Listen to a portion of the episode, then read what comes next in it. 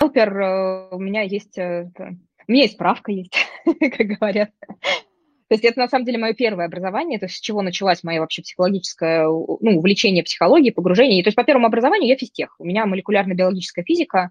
И я думала, что я стану ученым-физиком, э, когда поступала после 11 класса.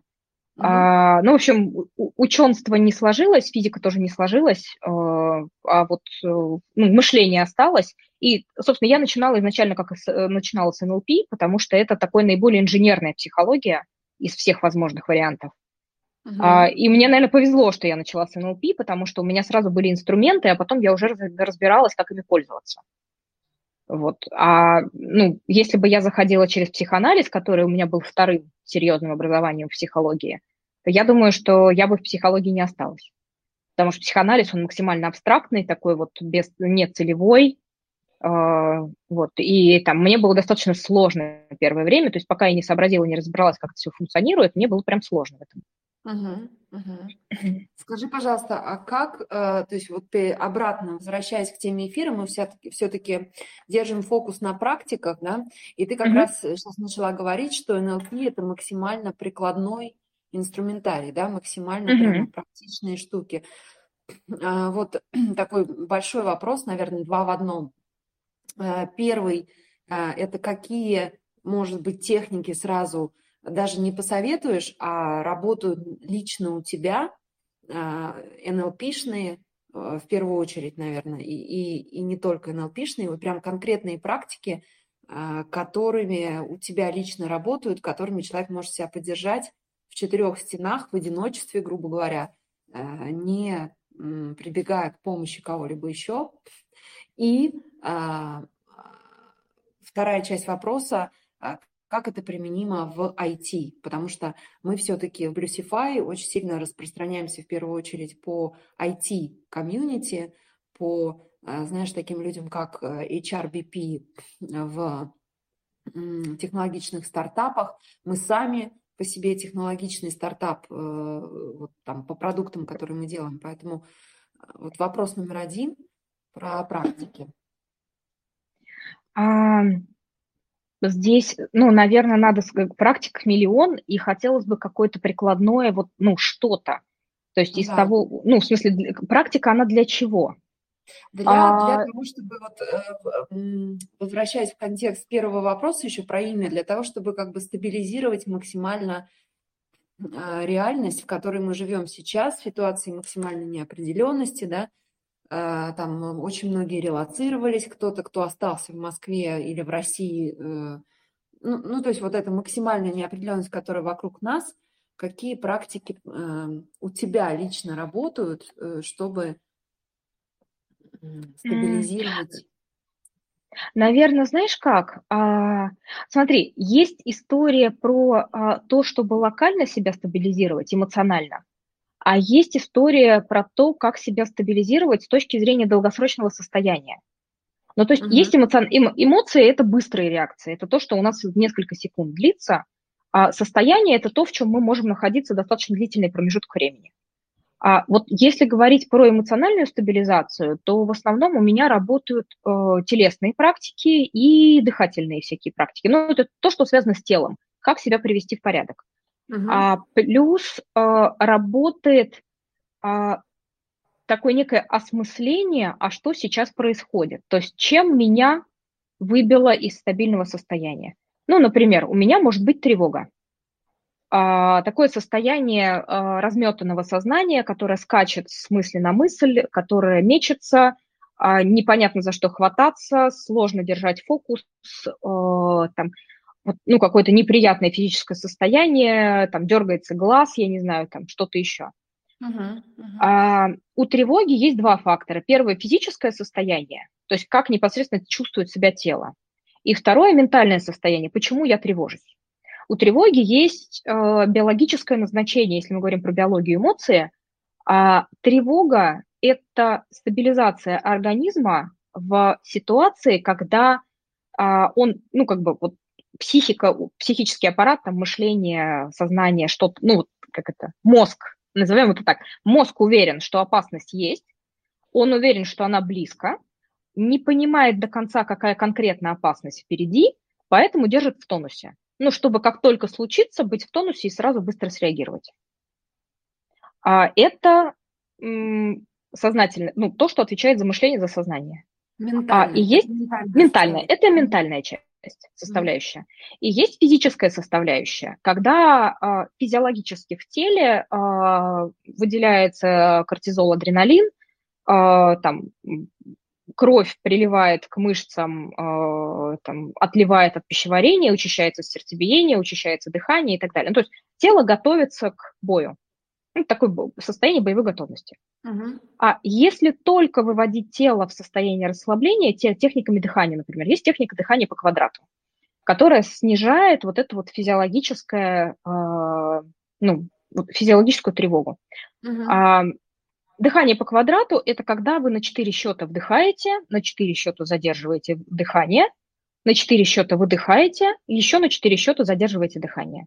И uh-huh. так по кругу а дышать какое-то время, ну, там, не знаю, несколько минут, одну, две, три минуты, человек постепенно стабилизируется. А mm-hmm. вот если себя стабилизировать, но при этом не убирать ментальные факторы тревоги, то вы себя вернули в норму, тревога тут же вернулась. Вы себя вернули в норму, тревога вернулась, потому что mm-hmm. тело заново мобилизирует, ну, то есть опасность никуда не делась. Мы ждем опасности, условно, знаешь, как вот, ну, мы недавно живем в городах и в большом социуме, давай до этого мы жили там в небольших э, угу. поселениях, в тесном контакте с природой. Ну и, например, там, если ты четко уверен, что леопард есть, он где-то на тебя охотится, сидит за соседним угу. кустом, угу. а ты тут такой сидишь на дзене и дышишь. Ну что угу. за бред? Uh-huh. Либо тело будет, а, ну, то есть ты подышал, тебя будет быстро возвращать обратно, потому что леопард никуда не делся, он есть, э, вот здесь вот ходит, и тебя собирается uh-huh. сожрать а, либо у тебя будет, наоборот, гиперреакция, то есть ты пытаешься себя успокоить, а у тебя еще больше разгоняется вот эта тревога и стресс, потому что, ну, нельзя себя успокаивать. Mm-hmm. Там включается вот этот механизм противодействия, который твою попытку успокоения будет обратно разгонять. Вот, и тогда смотрим в ментальную часть. Я тревожусь, почему? А, тревога разворачивается через а, осознание страха. Вот прям а, это сложная техника, и ее лучше делать с а, кем-то с поддержкой, с другом, с товарищем. Можно самому выписывать просто на бумагу, а лучше делать с кем-то, ну, об кого-то поговорить, от друга, подругу, товарища, там, бади, просто через рандом кофе найти себе партнера, то есть каким-то образом найти человека, об котором поговорить. Можно uh-huh. с профессиональным человеком поговорить, там, с психологом, например.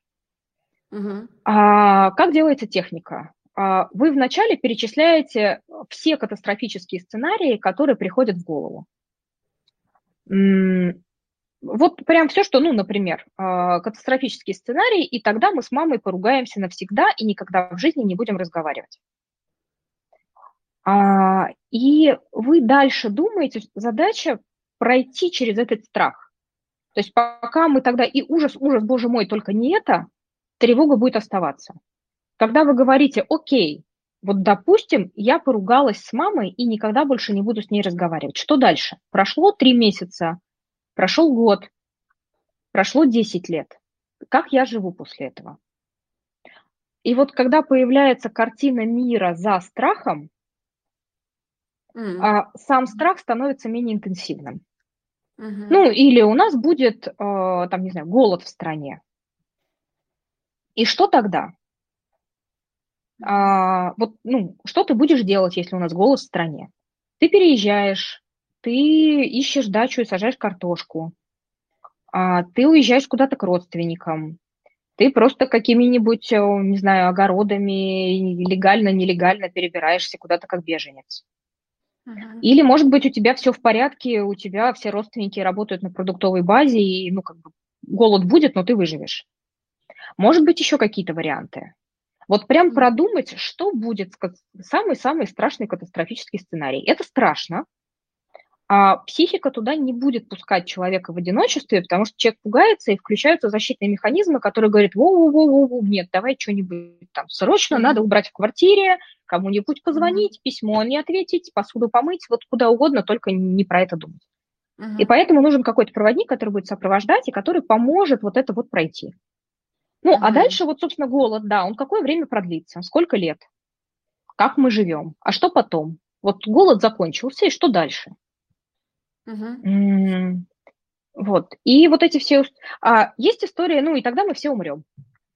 Ну, если ты умрешь, то все, тебе как бы уже все равно. Ты уже умер.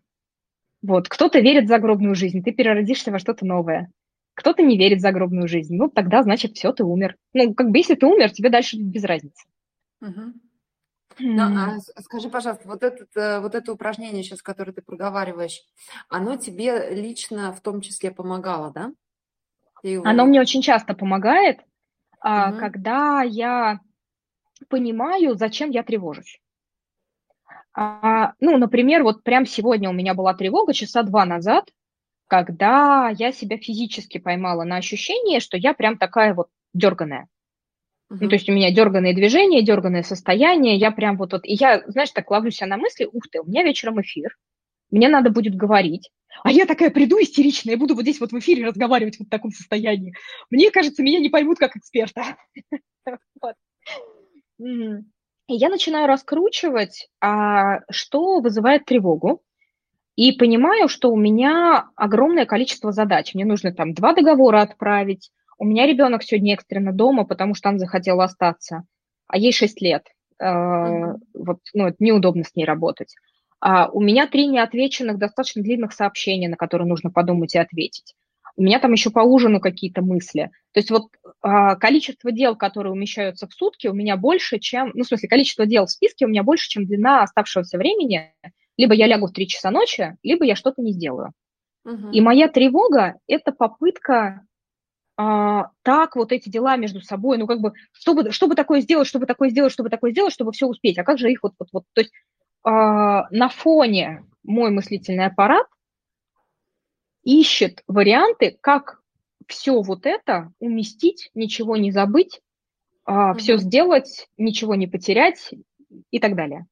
Угу. И когда я это осознала, я просто себе выписала весь перечень дел, которые у меня есть, вот прямо на бумажку, на стикер э, ручкой, э, uh посмотрела на это, что-то сознательно вычеркнула, там двоим написала «сори, отвечу завтра», э, договор поняла, что если я пришлю завтра утром, а не сегодня вечером, ничего страшного, у них все равно платят, ну, как бы, э, платить они будут э, утром, ну, там, часов с 10, а я встаю в 8, и, соответственно, я просто в 8 спокойно пришлю.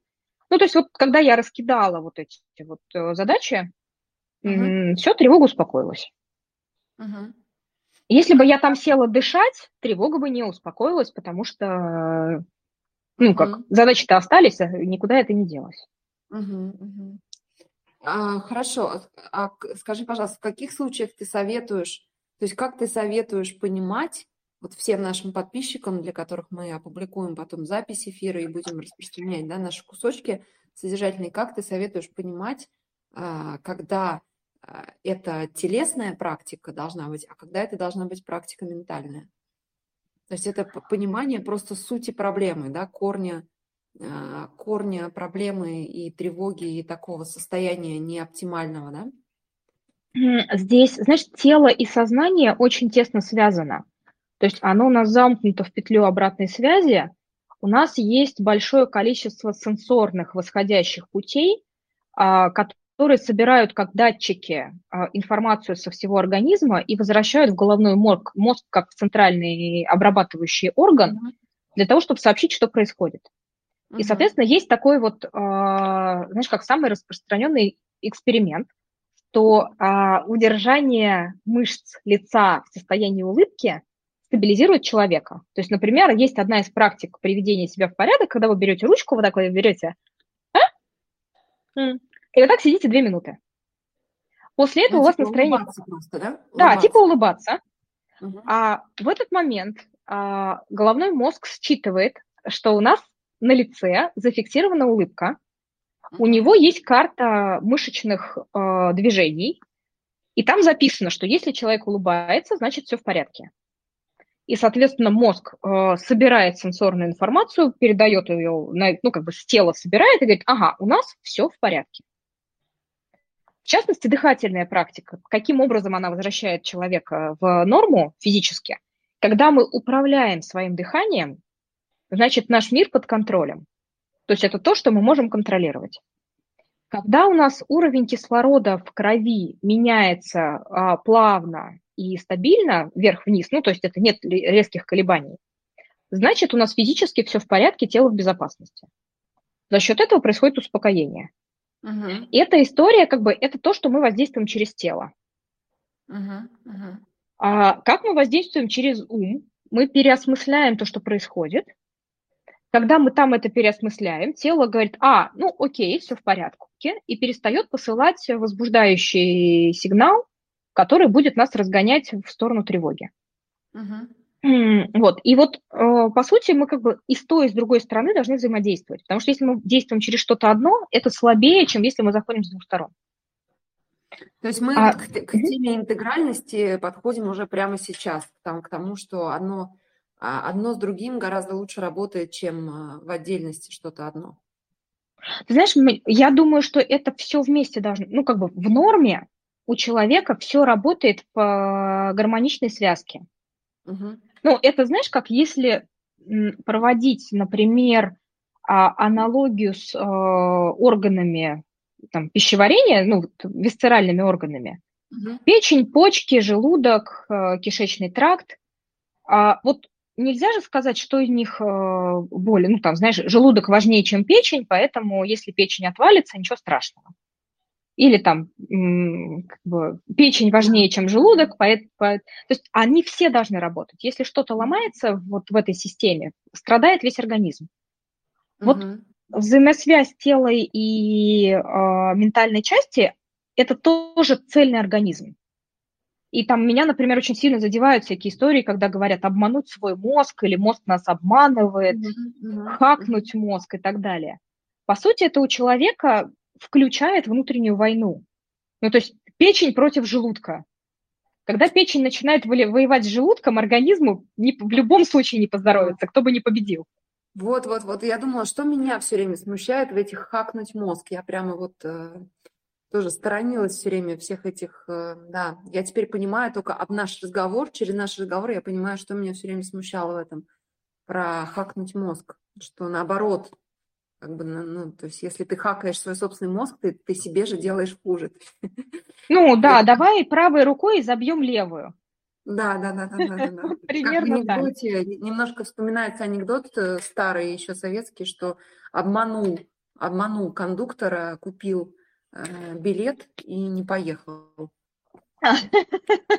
Да, был у нас такой тоже. И я вот все время, да, в этих э, недавних красных заголовках, ну, ярких, э, желтопрессовых, все время тревогу они мне, во мне вызывают прохакнуть мозг. Теперь я понимаю, почему. Угу. Вот, а скажи, пожалуйста, ты вот, я вспоминаю твой бэкграунд, я сейчас не могу даже переключить, потому что у меня тогда камера может отключиться, это рискованно. Угу. Семь лет в IT, индустрии? Последние семь лет, смотри, я после университета попала в IT-консалтинг и 13 лет работала консультантом. Uh-huh. Это была, авто, ну, в основном ключевое, это была автоматизация бюджетного управления, то есть мы эти системы настраивали, которые финансы ведут в компании. А это были крупные enterprise проекты. Uh-huh. Это не, не HR, это не работа с персоналом. Нет, это вообще не HR. Mm. То есть я была mm. таким, э, ну, хардовым айтишником, который писал mm. формулы, писал системы, настраивал какие-то... Даже был период, когда я писала код.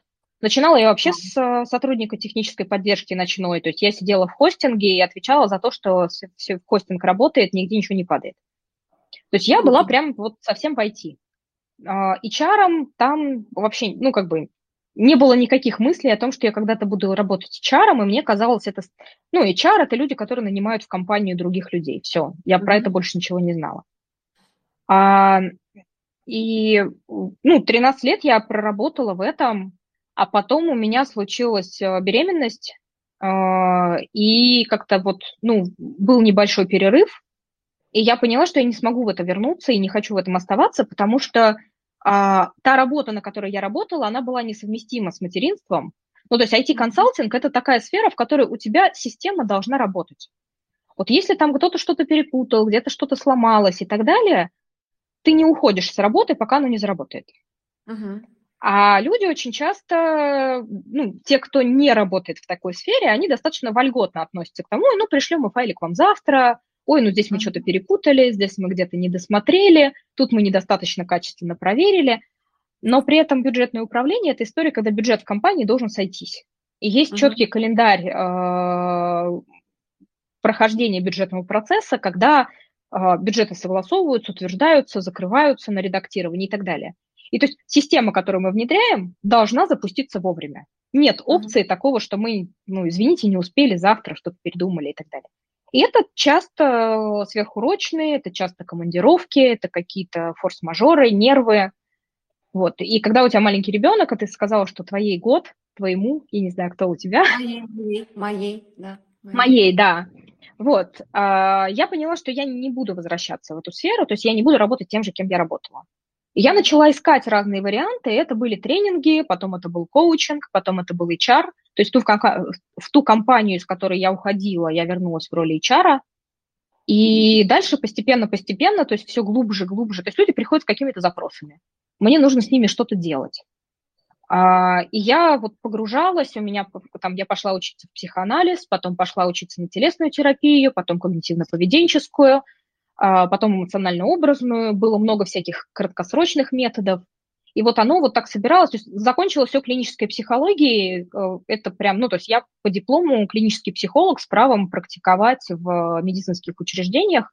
Вот когда я получила этот диплом, и у меня это образование собрало все воедино, вот всю картину того, что где-то я брала как техники, где-то брала как ментальные модели, где-то брала как еще что-то. Вот после этого я успокоилась и поняла, что да, все, мне теперь здесь достаточно, и вот можно возвращаться обратно. Но все это время, пока я училась, я продолжала работать с э, бизнесом, с разными запросами. Там были и тренинги, а, были какие-то корпоративные программы и индивидуальная работа. То есть это все вокруг mental health. И вот последние семь лет я этим занимаюсь. Очень круто. Скажи, пожалуйста, вот во всем этом опыте, который сейчас перечислила ты, какие практики на вооружение берут твои клиенты самые популярные? Такие, которые ну, стабилизируют в, в первую очередь в э, ситуации максимальной неопределенности. Вот мы поговорили про дыхание по квадрату, это с телесной стороны, про э, раскручивание тревоги через э, самые катастрофические сценарии, это с ментальной стороны, да? Uh-huh. Кстати, у меня был микро вопрос, который не успела задать рекомендуешь ли ты, э, как эксперт уже в этой отрасли, а, прописывать э, все рукой или, или, или там печатать, или это какая-то ментальная работа, которая может просто происходить one-on-one э, с, там, с другом или с, с коучем, с кем, с проводником, которому можно выгрузить все эти катастрофические сценарии. То есть нужно ли что-то писать или это не принципиально? А, ты знаешь, это а, дело вкуса. Кому-то помогает, кому-то не помогает. У нас есть а, разные... Так, сейчас, извини, пожалуйста, я работаю. А, закрой, пожалуйста, дверь. Сейчас, секунду. Прости, пожалуйста. Угу.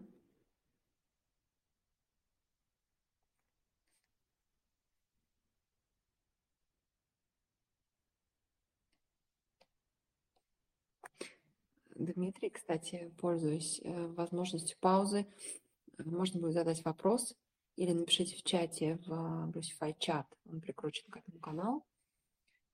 Я вижу, что вы нас На связи? Да, да, да. Я, я просто да. с Дмитрием параллельно общалась, потому что я вижу, что он нас э, внимательно слушает. Uh-huh. И можно будет потом задать вопрос еще. Uh-huh. Да, ты говорила, что это вопрос э, вкуса, что кому-то заходит, кому-то нет. А вот это а катастрофический а... сценарий, самый катастрофический сценарий? Здесь, э, смотри, срабатывают две вещи. Первое – это уровень критичности, с которым ты смотришь на то, что происходит. А мы с разной критичностью воспринимаем, ну, как у нас нулевой уровень критичности к тому, что происходит внутри нашей головы. То есть если там мысли как-то витают, там могут существовать какие-то совершенно две противоречивые мысли одновременно, ну, два убеждения одновременно, и они, ты не будешь замечать, что они друг другу противоречат. Они просто там есть. но они будут использоваться в принятии решений, в там, прогнозировании и так далее. Дальше, когда ты просто начинаешь это говорить словами вслух, а, ты себя слышишь, и это у тебя ну, первый уровень критичности. То есть, ну, например, там иногда есть такая история, что люди приходят к психологу, говорят, я выговорился и сам, сам все понял. Да. Ну или там прийти к другу поговорить. Вот просто выговориться, сказать это словами, выгрузить, это уже помогает. Человек слышит себя и как-то начинает осознавать, а что у него там в голове происходит. Ну или люди, когда начинают говорить, говорят, боже мой, какую чушь я несу. И что это, правда, сидит в моей голове, а мне оно казалось разумным. И это нормально, мы все такие люди, ну, ну, то есть у нас так устроен мозг, говорим, осознаем. Дальше, когда мы в беседе а, слышим, как нам другой человек слово в слово возвращает то, что мы сказали, у нас включается второй уровень критичности. Мы на это все смотрим, ну, и как будто это чуть-чуть другой человек, мы можем на это посмотреть чуть более критично. Угу. Когда мы это выгружаем на бумагу, а, это может срабатывать, ну, если ты выгружаешь и сразу читаешь, то это вот это второй уровень. Ты выгрузила, прочитала как будто чуть-чуть чужой текст, ты можешь на это критично посмотреть. Uh-huh. Uh-huh. А если ты это выгружаешь, а, проходишь через сон, сон обнуляет эмоциональное состояние, соответственно, вот как бы ты поспала и к этому вернулась. Вот там третий уровень критичности. И, соответственно, можно записать свои мысли на бумагу и потом их перечитать на следующий uh-huh. день после сна. А можно рассказать кому-то и попросить его тебе потом это пересказать. Ну, здесь, наверное, немножко сложнее, это скорее срабатывает в диалоге, когда тебе человек слово в слово повторяет. Uh-huh. А можно записать это, наговорить на диктофон и потом себя переслушать. Mm, и вот, вот эти uh-huh. все процессы, вот эти все процессы, про которые ты говоришь, вот эти три уровня критичности, которые э, включаются, да, степ-бай-степ, мы не можем, то есть мы как там сознательные, ну, например, мегасознательные существа, да, которые стремятся а, максимально сознательно жить, да, и так далее, там, из своих смыслов, из своих ценностей, мы все равно не можем чисто механически, чисто технически психика устроена таким образом, что мы все равно не можем включить эти уровни критичности, первый, второй, третий, а, не выгрузив а, вовне как бы те мысли, те переживания и те а, ну, конструкты ментальные, которые нас э, тревожат, беспокоят, да, в той или иной степени. То есть всю эту работу, ты которую ты говоришь, ее можно проделать только вот э, выгружая это вовне, да, в другого человека на бумагу, в аудио там и так далее. То есть а, ты знаешь, меня смущает категоричность твоей речи, что это можно проделать только.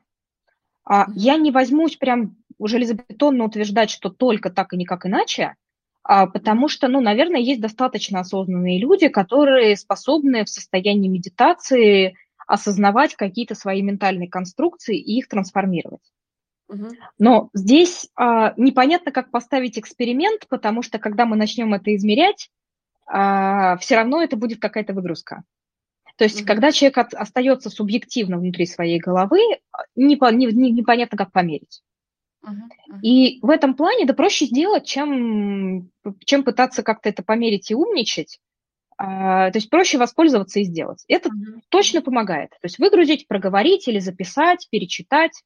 Uh-huh. Это облегчает а, восприятие ну, некой реалистичности картины мира. Uh-huh. Реальной картины, а не каких-то фантазий и искажений, которые у нас в голове.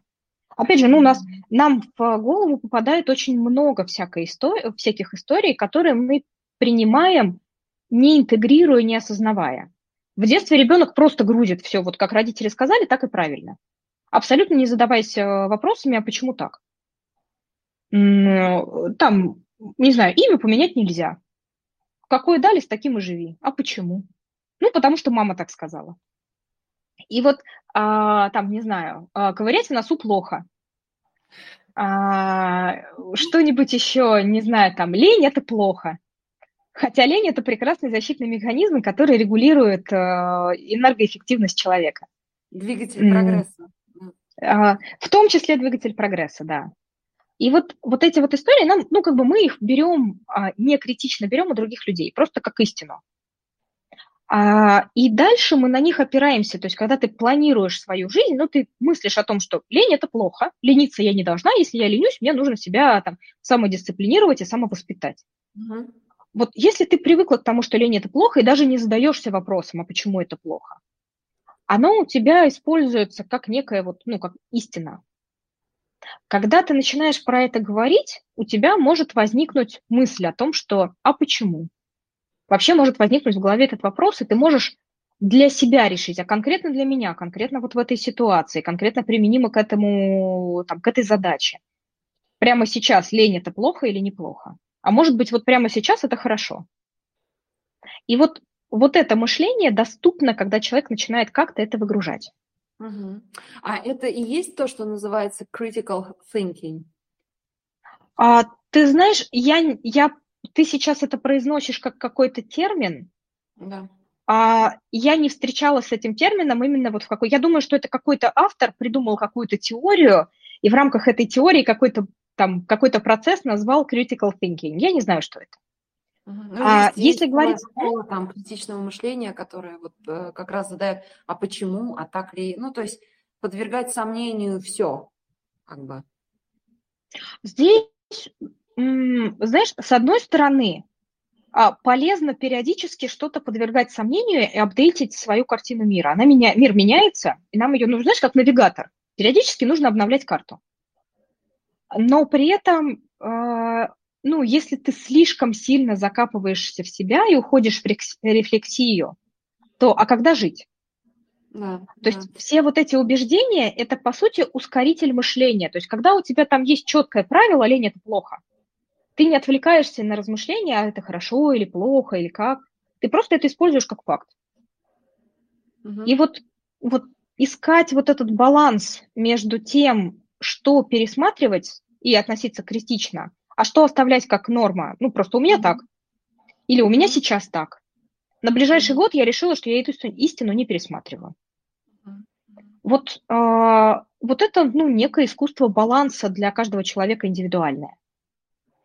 Ну, и его можно приходить нащупывать э, к психологам. То есть одна из там, направлений, чем психологи, там, в том числе я занимаюсь, это помогать человеку нащупать вот этот его собственный баланс. Когда он в балансе, он спокоен. Ну, ему как-то вот есть такое чувство удовлетворенностью жизнью и такое ощущение, все в порядке, все mm-hmm. нормально. Mm-hmm. А вот когда есть там где-то раздрай, то человек себя чувствует не окей. Мне сложно сказать, как конкретно не окей, потому что эта история индивидуальная. Но там есть тревога, есть беспокойство, есть а, ну, какие-то постоянные сомнения – а, есть э, там сложности с самооценкой. Вот, ну, человека качает. Uh-huh. И вот если где-то качает, имеет смысл в эту сторону посмотреть, а что там качает и как его сделать более стабильным. Uh-huh. Uh-huh. И, и, и это все и есть работа с ментальностью, как бы, да, то, что мы сейчас проговариваем. Это все мент, ментальная сторона.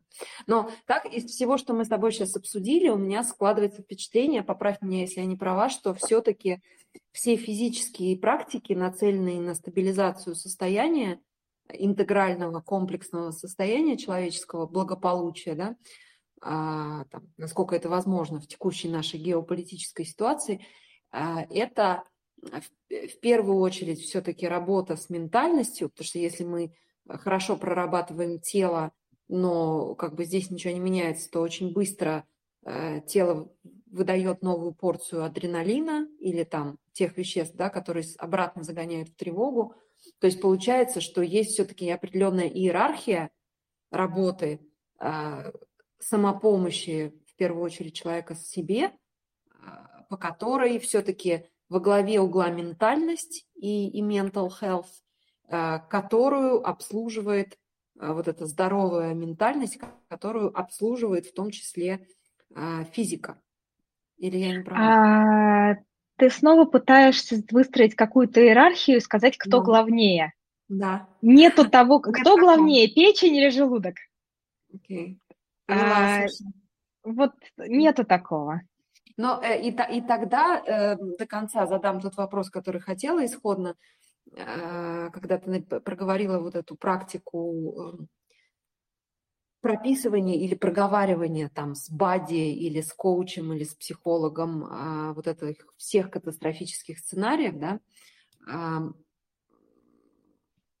помогала ли она а, стабилизировать свое состояние самостоятельно твоим клиентам и сотрудникам в IT, потому что, я так понимаю, у тебя очень богатый опыт работы именно в IT-секторе, да? Да. А, и, на, и нас в основном будут слушать и смотреть э, в первую очередь люди IT, поэтому вот интересно, насколько популярна и помогала эта практика уже сотрудникам в IT, и а, какие еще практики посоветуешь вот самопомощи, такой исключительно самостоятельно, то, что человек может делать? А, ты знаешь, здесь, ну, такой комментарий, что а, в IT такие же люди физически, как и все остальные люди. То есть айтишники от не айтишников с точки зрения физиологии тела не отличаются, все люди. Вот. А они отличаются с точки зрения а, ну, некого майндсета и картины мира. То есть это люди очень структурные, очень логичные, часто достаточно сильно критичные и четко простраивающие взаимо, ну, логику взаимосвязи, причинно-следственные связи. И а, то, что я обращаю внимание, а, для айтишников работают те же самые техники, но они для них работают, если им четко объяснить, зачем это и как оно функционирует. То есть, например, сказать просто подышите и тревога уйдет, не работает. Угу. Но сказать, что когда вы дышите по квадрату, во-первых, у вас стабилизируется концентрация кислорода в крови, а, и за счет этого идет восходящий сигнал о том, что тело в норме. Во-вторых, у вас появляется чувство контроля тела, то есть а, мозг осознает, что я это могу контролировать. А, и это стабилизует, то есть мы внешнюю ситуацию не можем контролировать. Но мы фокусом внимания сужаем а, свое сознание до наблюдения дыхания. И по сути у нас год, то есть мы слушаем только один порт. Мы фильтруем информацию. И у нас через этот порт приходит информация, мы контролируем ситуацию. Когда у нас э, в центральную систему поступает информация, мы контролируем ситуацию, центральная система успокаивается. Угу. Вот когда им объясняешь примерно вот через такие метафоры то, что происходит, а, они понимают, и у них появляется мотивация делать.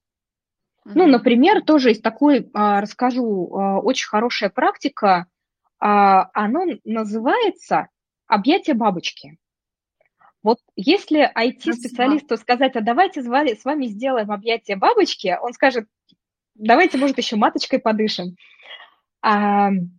Вот, но если ему это объяснить как то, что это билатеральная стимуляция, которая э, имеет научно доказанную эффективность и э, стабилизирует, гармонизирует э, работу левого правого полушария, для них это звучит совсем иначе.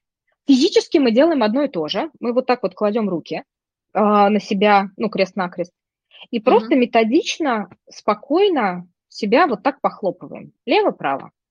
Лево-право. практика. Да. И это называется объятие бабочки. В одной из, да, это называется объятие бабочки. Mm-hmm. Вот если себя вот так вот сидеть и похлопывать одну-две минуты, а, тревожное состояние очень сильно гармонизируется и успокаивается. То есть человек просто физически приходит в хорошее такое чуть-чуть трансовое, спокойное состояние. Uh-huh. Вот. А, это, по сути, если через метафору похоже на ресет, ну, как просто мы перезагружаем систему. То есть, когда у нас происходит какая-то тревога, стресс, а, сильные эмоции, стыд, вина, то, что сейчас много кого цепляет, страх, а, там еще какие-то эмоции, у нас а, разные участки головного мозга угнетаются и возбуждаются, ну, как бы не гармонично. То есть они работают не как единая система, а условно там что-то зависло, что-то сожрало весь процессор, что-то заглючило. То есть вот, вот по сути в мозгах, то есть у нас там разные участки, ну, разные нейросубстрат, разные участки головного мозга отвечают за разные функции. Угу. Ну и это вот как реально система зависла. И весь компьютер тормозит. Вот тоже то, что есть сейчас часто люди говорят, у меня состояние, когда у меня очень большое количество всяких э, нехороших дел. А, я хотела ругнуться, потом поняла, что нас записывают. Да, да, мы будем тиражировать. А, ну, вот. бы... а, ну, короче, кошмар-кошмар и куча дел. А, и я не понимаю, за что хвататься, и в итоге сижу, делаю ничего. Прокрастинирую, втуп, втыкаю в сериальчик, там вот, ну, бездельничаю, ругаю себя за то, что я бездельничаю. От этого еще хуже. Вот, и вот я полетела вот эту... Угу. Вот. А угу. вот это состояние тупки, какой-то такой вот, как будто немножко обдолбанный мозг, или как вот состояние похмелья, состояние расфокуса, вот такой вот, вот как будто чуть-чуть вот, вот поплывший. А это следствие того, что очень сильно активируется лимбическая система, которая у нас отвечает за обработку эмоций. И на префронтальную кору не хватает мощностей. Они антагонисты, работают либо та, либо та. Ну, точнее, mm-hmm. как бы не то, чтобы прям либо-либо, но когда сильно активна одна, вторая угнетается. Вот. И вот эти вот истории, а, вот через вот это похлопывание, ну, по сути, мы делаем ресет. Мы активируем поясную извилину, которая у нас... Поясная извилина – это структура внутри головного мозга, которая отвечает за взаимосвязь, передачу информации между разными центрами. Ага, вот. Угу. Да, и через вот это мы включаем, активируем, ну, по сути, как это самое, перезагрузить компьютер. Вот мы посидели две минуты, перезагрузились, дальше компьютер начинает работать лучше. Вот эта метафора точно айтишникам заходит, понятно. Угу. Да. Да. Слушай, крутая практика, мега простая, вообще ничего не надо, никаких дополнительных приспособлений, никаких там кирпичиков для гимнастики, ковриков, просто садишься. Да, она очень хорошо. Есть еще одна практика, которой я хотела поделиться. А, она а, про физическое возвращение себя а, в реальность и в такую, знаешь, я могу. То есть у нас то, с чем сейчас люди много кто сталкивается, это состояние бессилия. Да. Когда происходит ужас, а я ничего не могу с этим сделать. И более того, а, некоторые знают, что они до... знают, что они должны сделать. Надо пойти выходить на митинги, надо пойти что-то, но прекрасно понимают, что если они это сделают, им ну, ситуацию не решит, а себе хуже сделает. Да. Вот. И вот это вгоняет человека в абсолютное состояние бессилия состоянии бессилия у человека слабые руки. У него они как бы вот так вот подвисают. То есть вот ты берешь ручку, и ты там, не знаю, не можешь ручку нормально сжать. То есть ты ее вроде как берешь, и у тебя силы нету. Угу. А это состояние такой вот повисшей апатии. А состояние, как будто на тебя наложили 500 мешков э, цемента, и ты вот не можешь под ними сдвинуться либо состояние, как будто тебя вот как ты под толщей воды такой вот немножко мир приглушенный, mm-hmm. такой вот притихший. Mm-hmm. А, осунувшееся лицо, такая асты, астеничность такая вот, вот повисшая. Руки не поднимаются, там еще что-то. И ты вот такой вот, вот, вот, еще голос вот такой вот, и ты прям чувствуешь, что ты весь такой стек, и вот, вот, и ты ничего не можешь сделать. Все, ты ничего не можешь делать, и вообще и смысл тогда что-то делать, и смысл тогда вставать с утра. И это прям физически проявляется в теле. Ну, то есть вот эта мысль, когда я уверен, что я должен что-то сделать, но я не понимаю, что. И поэтому mm-hmm. вот и как. Это, с одной стороны, поднимает достаточно сильную агрессию на то, чтобы делать. Да. С другой стороны, идет очень мощный тормозящий сигнал, который говорит, угомони эту агрессию, потому что она для тебя сейчас опасна. Ну, то есть некоторые идут с этой агрессией, ругать. Хорошо, если ругаться в интернет, а то и ругаться близким людям, с которыми вот, вот это вот. вот. Да, да. Вот. Это и, прям соответственно... моя ситуация, прям моя, то, что ты описываешь, то есть это, угу. ну, это, это очень э, как бы граничит э, с психопатией, потому что, с одной стороны, агрессия в одну сторону, с другой стороны, агрессия в другую сторону. И действительно, угу. Да. И здесь то, как из этого можно выходить. Есть телесная практика. Я сейчас буду ее показывать, она выглядит громко и весело. Да. А, а вот. Я буду, а, может Хочешь, можем попро- можешь попробовать. Соответственно, да. в чем суть? Когда нам нужно физически тело вывести из состояния бессилия. А как выглядит животное, которая в порядке, которая в силе и способна там что-то делать, защищать свою территорию. Оно, у нее оскалены зубы, оно, у него прочные руки, кулаки такие сжатые, либо вот прочные такие вот жесты, и оно способно рычать или шипеть. То есть оно способно делать вот это. Ну, или рычать, как кошка, которая может делать Это животное, которое показывает, я защищаю свою территорию, вот прям физически. Ну-ка, и оно еще спас... Давай. А покажи, покажи еще раз, пожалуйста. Сейчас. А, а что у тебя происходит с кулаками при этом? Ты их сжимаешь, да? Я их сжимаю. Я вот это самое. Либо я могу руками вот это отталкивать. Это моя территория, вы на нее не пройдете. Вот это. А ты стоишь при этом? Я стою, я встала. А, ты стоишь? Я встала, я встала прочно, я встала прям удобно на ногах, чтобы если кто-то нач- начнет на меня... Причем я стою, на самом деле, вот здесь ну, не видно в камере, но у меня одна нога чуть-чуть вперед, другая чуть-чуть назад, чтобы, знаешь, как вот если вот, вот если что, я еще и пружинить готова. Да, да, да. Так, сейчас я тоже встала. То есть я прям нормально так устойчиво встала на ноги. Так? Вот, да. Только еще прям, то есть, знаешь, вот, а, чтобы прям нормально, чтобы я поняла, что я к тебе соваться не буду, сунусь, убьешь. Вот, отлично. Это смешно. Это смешно. Смотри, через смех очень хорошо выходит напряжение из тела. То есть, когда случается бессилие, там очень много блоков. Ну, тело как бы замораживается, закапсулируется и обвисает. Угу. Когда ты начинаешь вот это физически через тело выбрасывать, у тебя, по сути, активируются мышцы, и это возвращается по восходящей цепи э, в мозг, что типа все нормально, физически я в норме, я животное, которое может отстоять свою территорию. Ага, ага. Вот, это прям физиология, вот это.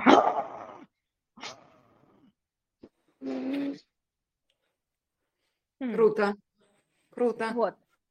И есть вторая часть. Вот, как правило, когда человек из состояния бессилия, вот этой обвисшей тряпочки, начинает это делать, он делает что-нибудь такое. Ну, то есть это вот, вот такие чуть-чуть подвисшие пальчики, это слабый звук. А он еще может, когда делает, вот я не знаю, ты обращала внимание или нет, я чуть-чуть наклонялась вперед, то есть у меня жест такой, то есть да. я вот, вот чуть-чуть вперед выдаюсь. А человек, который в бессилии, он при этом может еще назад делать. Он так будет делать так. То есть вот это вот защитное, еще так плечко приподнять, ну, типа, не бейте меня. Это не то. То есть надо себя прям физически, это хороший маркер, вот ты физически чувствуешь, что с тобой происходит. То есть надо прям представить, что на тебя, не знаю, прет толпа леммингов или каких-нибудь, помнишь вот эти вот миньоны, вот миньоны, помнишь такие миньоны в мультике?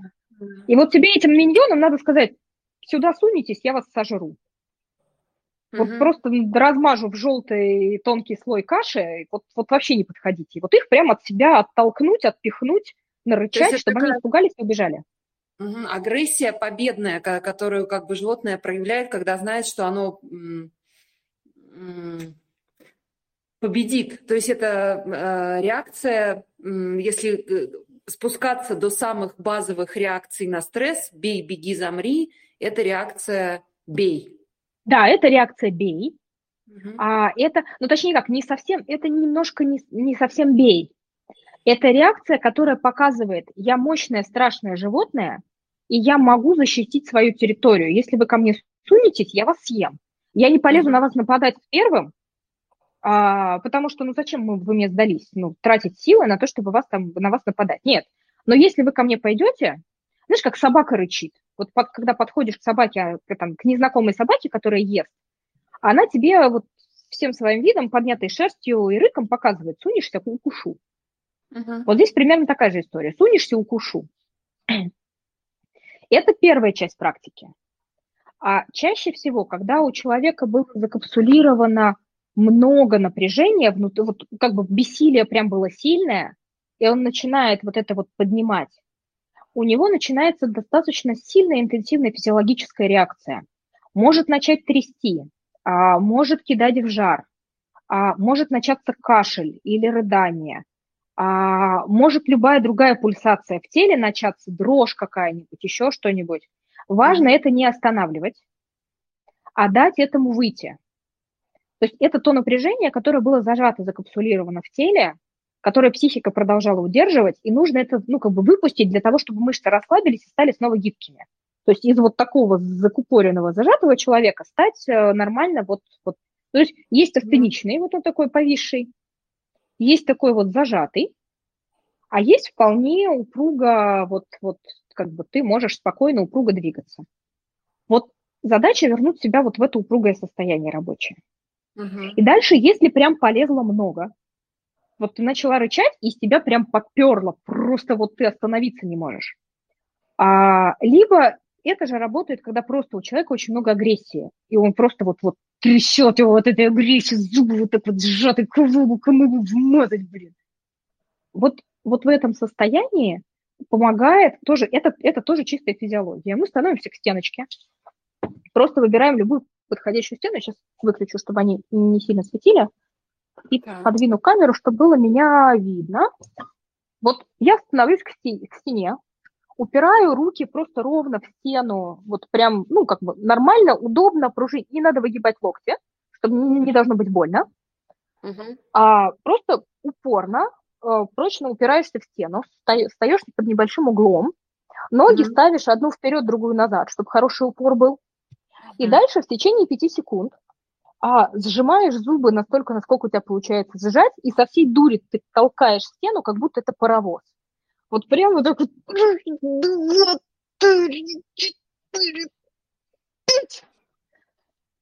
А потом скидываешься. Вот прям вот так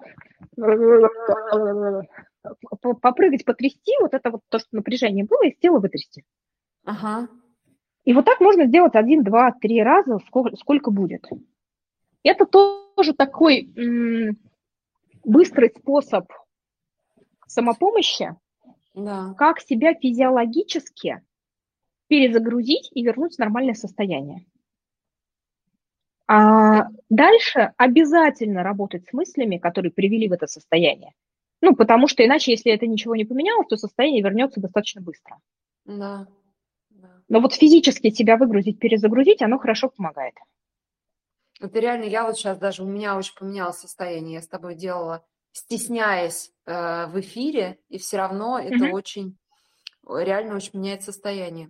То есть это такая здоровая агрессия, а, которая там свойственна любому человеку, нормальная, как бы, ну, созидательная, которая просто защищает как бы здоровье психики, скажем так, да? Мгм. Ну, у нас естественным образом в текущей ситуации выделяется агрессия. Мы чувствуем себя в опасности, и мы пытаемся себя защитить. Защитить свою территорию, защитить свои ценности, защитить свои убеждения, защитить близких, а, защитить старый образ жизни. А, Там, вот, ну, у нас есть что защищать, независимо от того, с какой стороны баррикад мы находимся. Да. Вот. И здесь тоже есть такая история, что начинаются мерилки, а вот мы-то имеем право защищаться, а вы-то не имеете. Мгм. Нет, это вы не имеете, а мы имеем. А где вы были, а сами где были, а почему вам можно, а нам нельзя. И вот все вот эти вот истории, это, по сути, попытка ну, каждого защитить свою территорию и защитить себя. И вот а, нормально, что на защиту поднимается энергия. И если вы эту энергию стравливаете через безопасный канал, вот через такие физические приемы, Мгм. ну, во-первых, вы можете вернуться в нормальное рабочее состояние, во-вторых, вы можете нормально, безопасно коммуницировать с близкими. Потому что, ну, есть такая история, что политики договорятся, а нам потом с этими людьми как-то жить. Да. Вот. И вот это вот, вот, ну, способ, как себя привести телесно в состояние в хорошее, а дальше уже идем думать, почему выделилось вот это состояние. И здесь, наверное, про ментальную практику тоже скажу. А, сейчас я глотну чаю, а то мне просто нарычалось, горло немножко пересохло.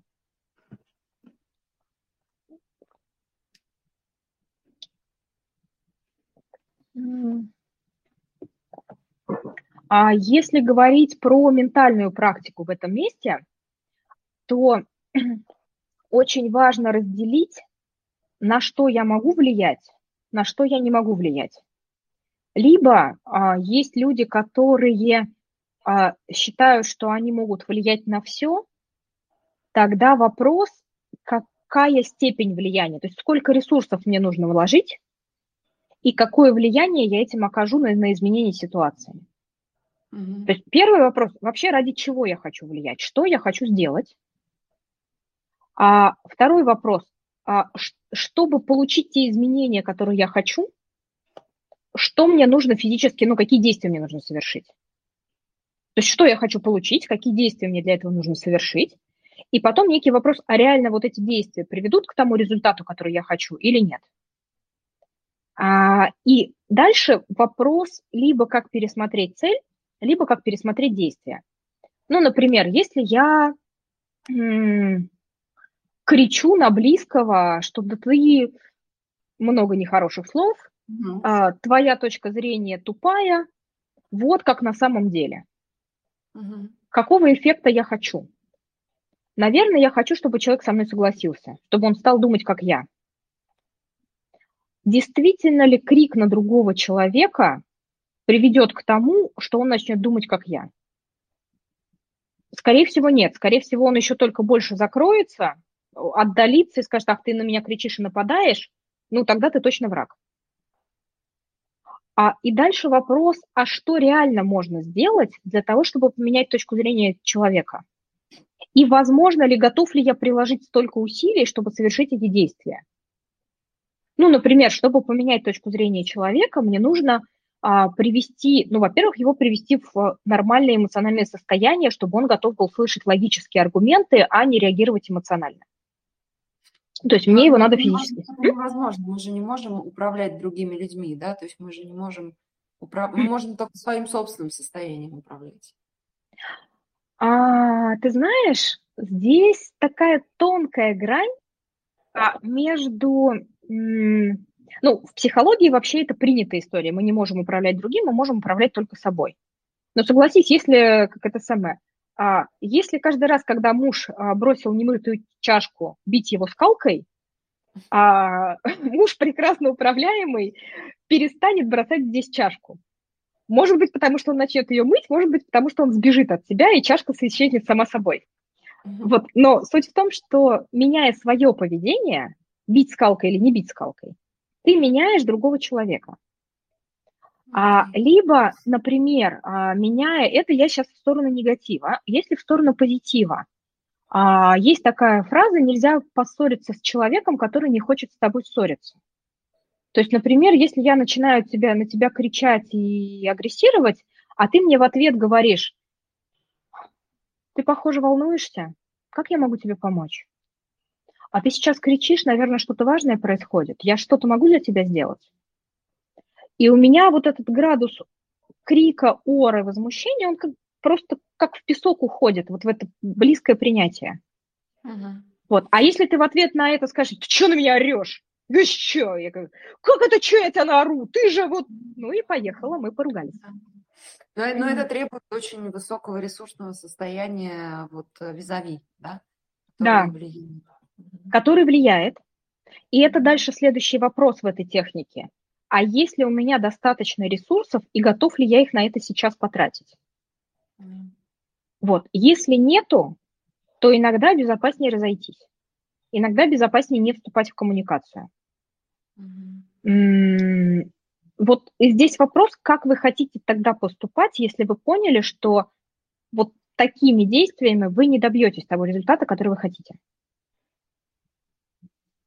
Кстати, к, к практикам а, самостоятельным, которые могут очень сильно влиять положительно а, в позитив, а, тоже проговорю в эфире, это практика динамической правды. А, вот недавно была встреча, обсуждали динамической правды, когда руководитель, там, любой IT, не IT, в принципе, везде люди, а, ну, прицельно был такой а, айтишный клуб тех фаундеров, Э, когда фаундер или SEO выходит, говорит, что вот сейчас вот так, э, там, если, например, мы падаем в выручке в прибыли до э, такой-то отметки, то ни у кого не урезаются зарплаты. Если падаем ниже вот этого уровня там, еженедельно прибыли, то у всех зарплаты падают до там, 200 тысяч, например. Это вот конкретный кейс я сейчас рассказываю – бизнеса московского обсуждали.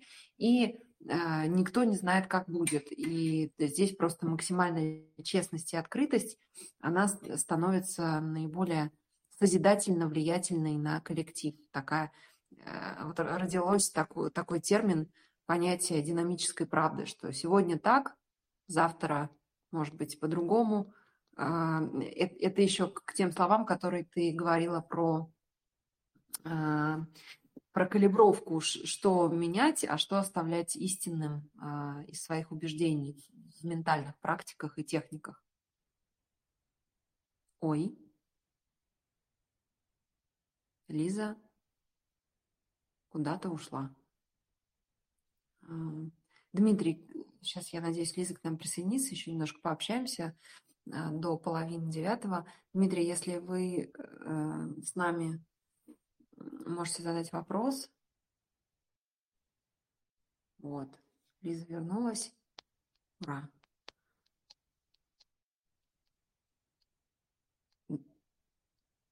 Так, немножко пока не слышу тебя.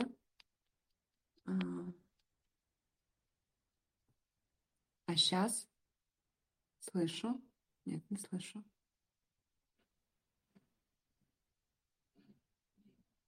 Так. Все было хорошо. Сейчас, сейчас не слышу почему-то.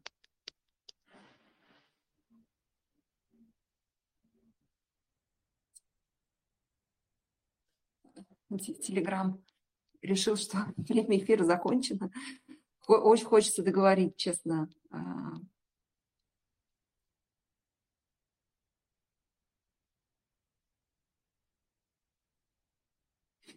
ты пока настраивай микрофон, я проговорю еще в эфир, пока у нас тут э, минутки еще есть, а, что помимо вот этой динамической правды, а, которая позволяет э, говорить э, максимально открыто твоему ключевому кругу, там, топ-менеджменту или ключевой, ключевой команде, которая строит с тобой сообщество, тех продуктов, все что угодно.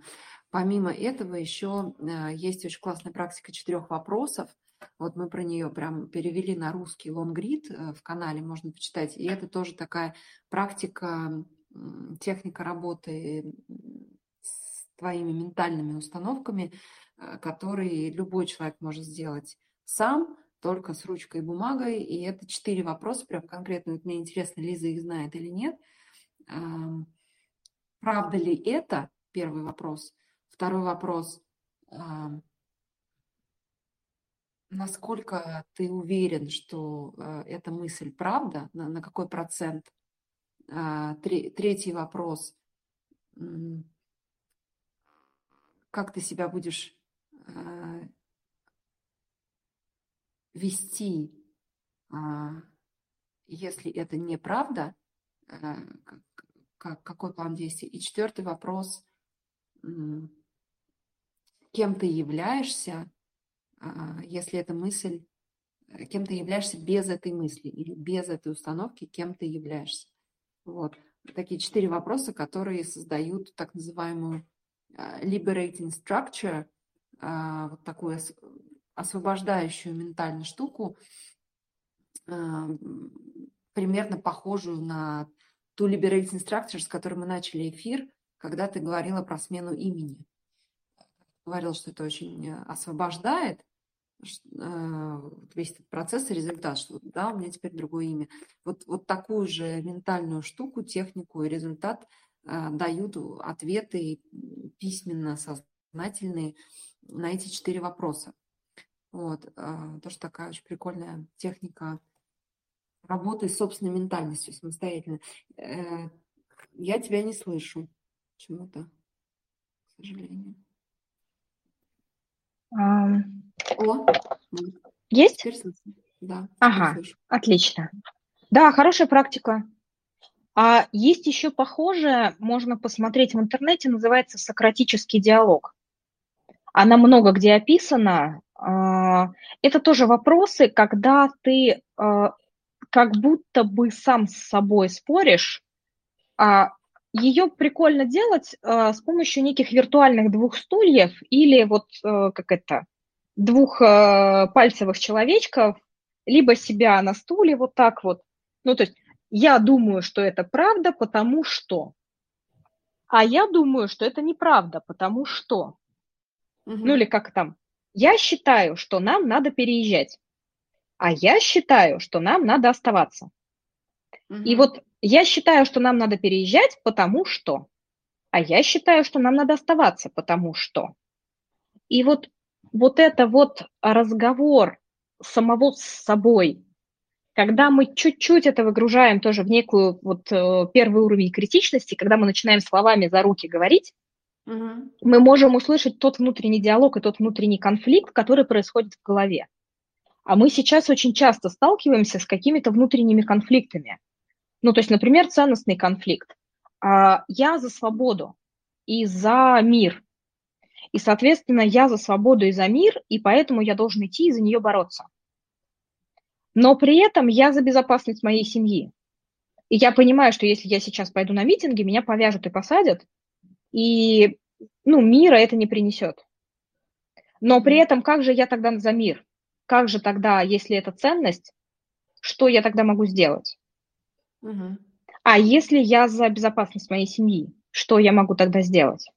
И как вот это вот, а, ну, друг с другом состыковать? То есть найти точки соприкосновения, найти пересечения для того, чтобы оно вот... То есть видишь, я что делаю руками? Вот это была конфронтация, когда две руки разные.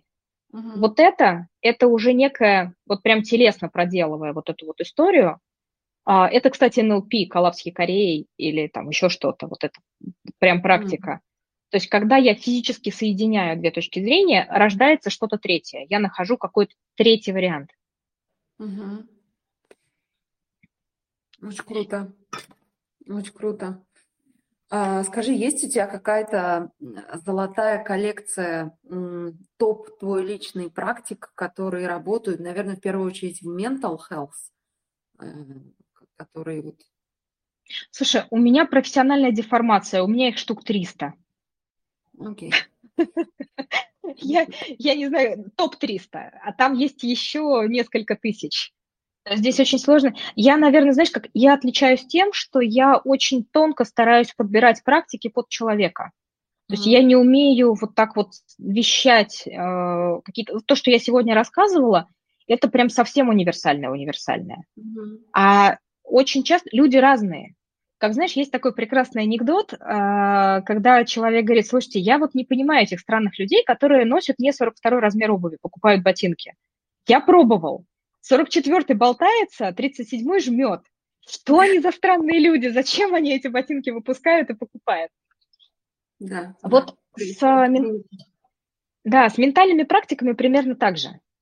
То есть mm-hmm. а, все люди разные, разным людям подходит разное. И е, то, что подходит мне, например, не подойдет абсолютно другому человеку. Я могу рассказать, что я использую, вот, ну, как бы, вот, чтобы себя да, держать. Расскажи, расскажи э, прям вот, ну, насколько ты хочешь этим делиться, конечно. Угу. Очень интересно узнать, э, услышать то, что прямо у тебя работает. А у меня очень хорошо работает физическая стабилизация в виде регулярного сна и регулярного питания. Ну, точнее, про регулярное питание я, наверное, все-таки немножко привираю, потому что не то, чтобы у меня идеально это получается, но просто я это держу в голове. А регулярный сон у меня получается. Я себе поставила будильник на время отхода ко сну. А, то есть не, не во сколько я утром встаю, а во сколько я вечером ложусь. И когда у меня м, звенит будильник, я себе не разрешаю его куда-то сильно подвинуть. То есть у меня есть 15-20 минут, на то, чтобы завершить все дела, которые я делала, где бы меня не застал будильник. В течение 15-20 минут я все, что я делала, завершаю и иду ложиться спать. Uh-huh. Вот, вот эта э, рутина перед сном, то есть я захожу в сон. А нету такого, что еще полчасика или там еще где-то. То есть это просто вот ну, некое мое внутреннее правило, которое я при, приняла для себя как очень жесткую установку в будильник, закончила и спать это позволяет мне высыпаться, и это позволяет держать мое тело в достаточно хорошем ресурсе. Потому что недосып нас очень сильно вваливает в тревогу. То есть э, просто сам факт нехватки сна является крайне негативным э, влияющим фактором на, в том числе, ментальное благополучие. И. Второе, вторая история – это про голод. Если тело физически ощущает голод, нехватки э, уровня глюкозы в крови, то тело начинает беспокоиться. Ну, для него это витальный сигнал, мы голодаем, все плохо. И, соответственно, просто держать себя в сытом состоянии То есть э, я ем, а, я, ну, как бы напоминаю себе поесть, у меня есть регулярные слоты для времени, когда я ем. Если я не могу поесть нормально, я, у меня там разные перекусы, то есть у меня сейчас очень хорошо работает держать дома здоровый перекус. Я заказываю авокадо, а, у меня всегда есть авокадо, у меня всегда есть мандарины, просто вот россыпью. Mm-hmm. У меня есть а, зеленый салат, трава, то есть ну, там я подписалась на сервис а, Салатори, который привозит прям вот в коробочках, там, пять коробок на неделю просто очень свежей травы. Ну, там, mm-hmm. этот айсберг, микс, там, еще что-то, ну, просто вот, вот. Uh-huh. А, и у меня всякие, а, там, ну, здоровая колбаса, здоровый сыр, которыми можно, там, орехи. То есть если я понимаю, что у меня пять минут между клиентами, там, один задержался, со вторым надо начинать вовремя, и у меня не было получаса заложенных на спокойный, там, спокойный перекус, я просто добегаю до кухни, съедаю авокадо или там мандарины, или там uh-huh. сколько-то орехов, и это меня держит в нормальном физическом состоянии. То есть, несмотря на... У меня разное бывает, не всегда у меня есть время на то, чтобы поесть, потому что встречи разные, время разное, по-разному это все планируется. Вот, тогда я, ну, я закладываю себе время на еду, то есть я, у меня забит в календаре прям слот под еду, иногда на него что-то наползает, но я всегда ем. Uh-huh. И это такой вот приоритет, э, обед, как бы, война войной, а обед по расписанию. Uh-huh. И, там, и сон по расписанию. И это центральная, главная основное, вот то, что меня физически держит в норме. Угу, угу. Да, жизненно, очень, очень, все, что ты рассказываешь, очень жизненно и жизнеспособно. А, скажи, пожалуйста, я совершенно забыла про прокрастинацию, про, про то, что mm-hmm. у тебя очень сильный бэкграунд. А, хотела сказать борьбы с прокрастинацией, но у меня почему-то такая, такая догадка, что если с прокрастинацией бороться, она только прогрессирует знаешь, что поливаешь, что и растет. Если да. мы поливаем прокрастинацию, растет прокрастинация. И мы уходим, знаешь, как а, я могу заработать миллионы, устраивая борьбу с прокрастинацией. Мы всегда будем бороться и бороться и бороться и бороться. А, я вообще сторонник а, гармонизации жизни для того, что, ну, то есть, если в жизни все процессы выстроены гармонично, прокрастинация пропадает сама собой. И здесь то, что влияет, а, это, ну, во-первых, хорошее физическое состояние. Когда человек а, голоден, не выспался, и там мало двигался, то есть ему физиологии не хватает вот, движения. А, кстати, третья вещь, которую я не рассказала, я себе взяла в аренду эллиптический тренажер, на котором я занимаюсь. И это тоже вот штука, почему-то бег, беговая дорожка мне не зашла, всякие йоги, коврики и так далее, мне лень это расстилать. А вот именно эллиптический тренажер, который у меня еще в проходе стоит, то есть я мимо него хожу из кабинета в кухню и обратно. Угу. Вот проходя мимо него, там я периодически себе вот, ну, как бы надо пробежать 500 метров. 500 метров – это чуть-чуть, это минута. Но это меня возвращает вот в норму. Угу. Соответственно, если мы говорим про прокрастинацию, а сон, питание, спорт – это три столпа, которые must. Если у вас там э, плохо, а, скорее всего, они будут влиять настолько сильно, что э, там другие сферы, ну, там можем бесконечно заниматься косметикой в виде целей, но если страдают сон, спорт и питание, то это косметика. Ну, условно, знаешь, как это? Мы пытаемся гангрену замазать э, тональным кремом. А, соответственно, ну, вначале физика. А дальше, если с физикой все в порядке, опять же, а, Сейчас, к сожалению, есть такая история, что псих, психотерапия набирает популярность, и люди к психологам, психотерапевтам идут, когда у них на самом деле соматические проблемы.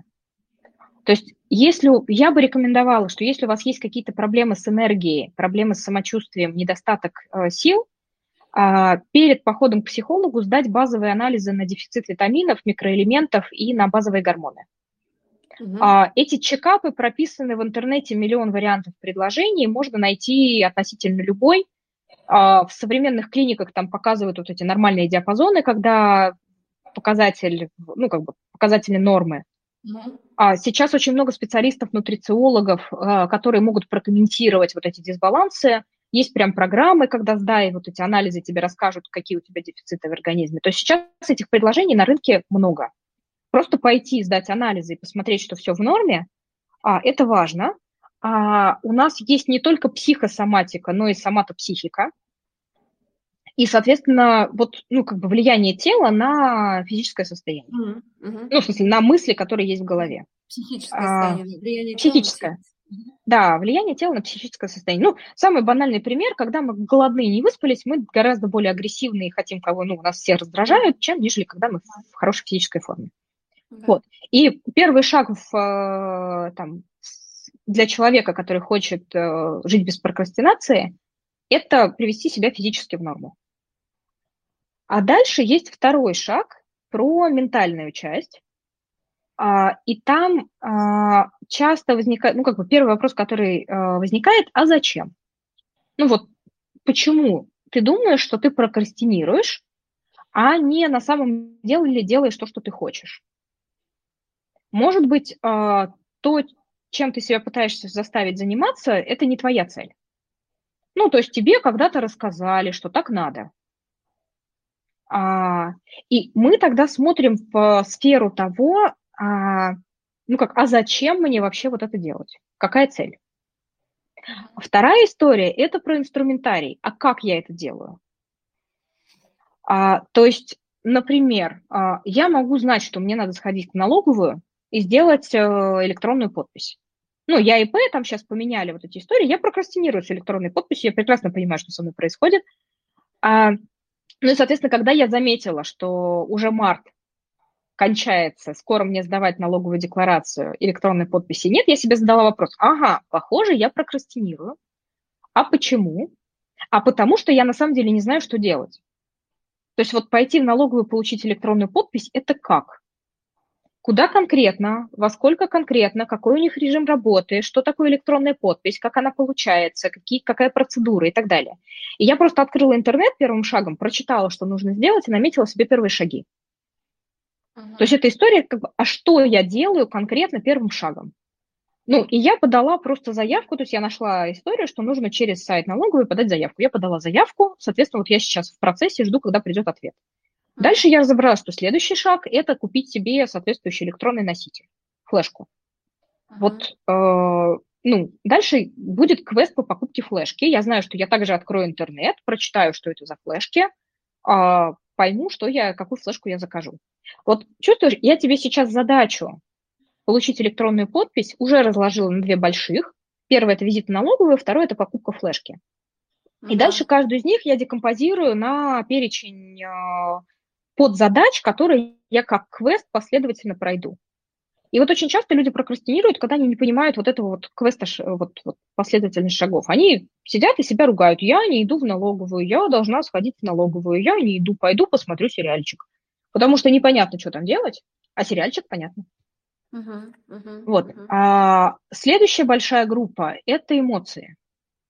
То есть, например, я могу быть очень сильно обижена на государство за то, что они меня заставляют физически ногами идти в налоговую. А, и вот эта обида, я хочу пойти им сказать, вообще я не должна все это получать.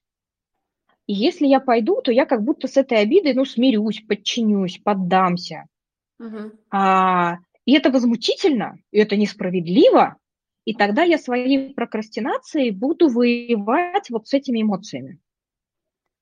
И я могу это не осознавать, что я на самом деле воюю. Но мне победить и не получить эту флешку, и доказать им всем, вот мне вот это состояние важнее, чем пойти и выполнить бизнес-задачу. И тогда я себе задаю вопрос, а какой набор целей одновременно у меня существует?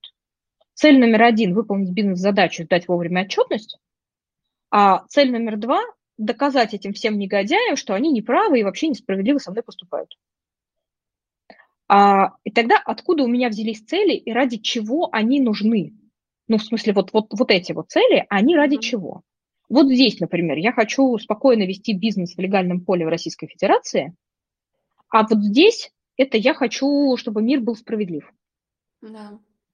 Какую из них я сейчас выбираю в рамках флешки? Я понимаю, что через войну с налоговой я не реализую ценность, чтобы мир был справедлив. Ну, не сработает, это не в зоне моих влияний. Я могу там сколько угодно возмущаться, но это какая-то детская история, на самом деле спора с какой-то мамой, папой, я не знаю с кем – который я в детстве не доспорила, и сейчас пытаюсь доспорить через налоговую. А вот это мне сейчас надо. И, соответственно, я говорю, окей, вот эта цель сейчас становится центровой, а вот эту я подоказываю где-нибудь еще. Угу. И прокрастинация тогда через эмоцию уходит. Угу, угу. А там может быть еще какие-то тонкости в рамках вот этого. То есть может быть не работающий инструментарий. То есть, например, есть такая история, что есть люди рационалы и есть люди иррационалы. Это во многом физиология. Рационалы – это люди, у которых, если обед по расписанию, у них обед по расписанию. Если у них в 10 часов стоит радоваться, они радуются. Они каждый день методично садятся и спокойно делают свою работу. Они приходят на работу, открывают компьютер и просто спокойно работают работу, потом вечером закрывают компьютер, идут домой. У них йога три раза в неделю по расписанию. У них все по расписанию, им э, комфортно. Это вот, знаешь, это, а, люди, которым завидуют, студенты, которым все завидуют. Это те, которые вот у них есть 40 вопросов на экзамен, они их распределили на 5 дней, и каждый день садятся, и там 40 на 8, я не помню с арифметикой, мне плохо. А, короче, вот, вот там, начиная с первого дня подготовки, они садятся и нужное количество вопросов готовят и пишут бомбы. Я иррационал. Я, я тоже, да, я тоже все время завидовала таким людям. Вот, такие люди существуют. Более того, а, проблема в том, что практики тайм-менеджмента во многом придумали рационалы. Возьмите дневник, запишите в дневник, вычеркните задачи. Я иррационал. Я могу сделать пятилетку за три дня, когда я в настроении, но я могу сидеть ковыряться с какой-нибудь задачей бесконечно, когда я в ненастроении. И, соответственно, мой правильный тайм-менеджмент – это сначала привести меня в хорошее состояние, чтобы мне хотелось эту задачу делать. А потом я ее сделаю, там проблем не возникнет. Uh-huh. А, и моё, мой хороший тайм-менеджмент – это я когда хожу долго, перевариваю, перевариваю, перевариваю, готовлюсь, а потом сажусь и быстро выгружаю. То есть я могу там за 15 минут создать презентацию для часового вебинара. Uh-huh. Но мне надо поймать то время, в которое я в нормальном состоянии, и за эти 15 минут я очень быстро, я быстро печатаю, 15 минут нормально. Вот. Но если я не хочу делать эту презентацию, я устала, не выспалась, там еще что-то, я могу два часа просидеть, у меня не получится ничего. И вот если я в расписании себе забила слот и сказала, в 10 часов я сажусь, час сижу с презентацией, вообще на меня не работает. Uh-huh. А вот сказать себе так, я хочу презентацию, а зачем? Я приду на вебинар, и я буду красотка, у меня будет прекрасная презентация, м-м, мотивация, огонь, я ради этого готова. Хорошо, когда я сам в самом крутом состоянии? Я прекрасно пишу презентации в 5 утра. А, правда, я пишу прекрасно презентации в 5 утра. Почему-то у меня вот такое продуктивное время. Как это мне сделать утро? так? Э, э, это у тебя уже утро или еще, еще ночь? Утро. Это у меня уже утро. Ты встаешь рано. Соответственно, вопрос. А, я встаю по-разному. А, и, соответственно, у меня возникает вопрос, как мне сделать так, чтобы я в 5 утра встала и мне хотелось сделать презентацию. Угу. Для этого мне нужно лечь спать в 8 вечера. Я тогда в 5 утра проснусь сама. Хорошо, как мне организовать свой день так, чтобы лечь в 8 вечера? Я уникальный человек, я, как бы, если я легла спать, я засыпаю. Я могу заснуть в любое время, в любом состоянии, в любом окружении, когда я дочка двух студентов, которых, у которых было эгиги детство, меня родили после первого курса, Соответственно, все мое детство я спала, а родители там играли на гитаре, орали, балагурили и так далее. Я сплю в любых условиях. Но это моя индивидуальная особенность. И вот, соответственно, вот таким образом я организую свой тайм-менеджмент. Если мне нужно сделать презентацию для важного вебинара, я ложусь спать в 8 вечера, я само собой встану в 5 утра, и я само собой, вот я себя накачала, придумала, зачем мне делать эту презентацию, я ее само собой сделаю. А, вот, как, а и... как ты узнала, как ты узнала, что 5 часов утра это твой лучший, э, твой golden hour презентации? А, случайно получила, знаешь, как это наблюдение.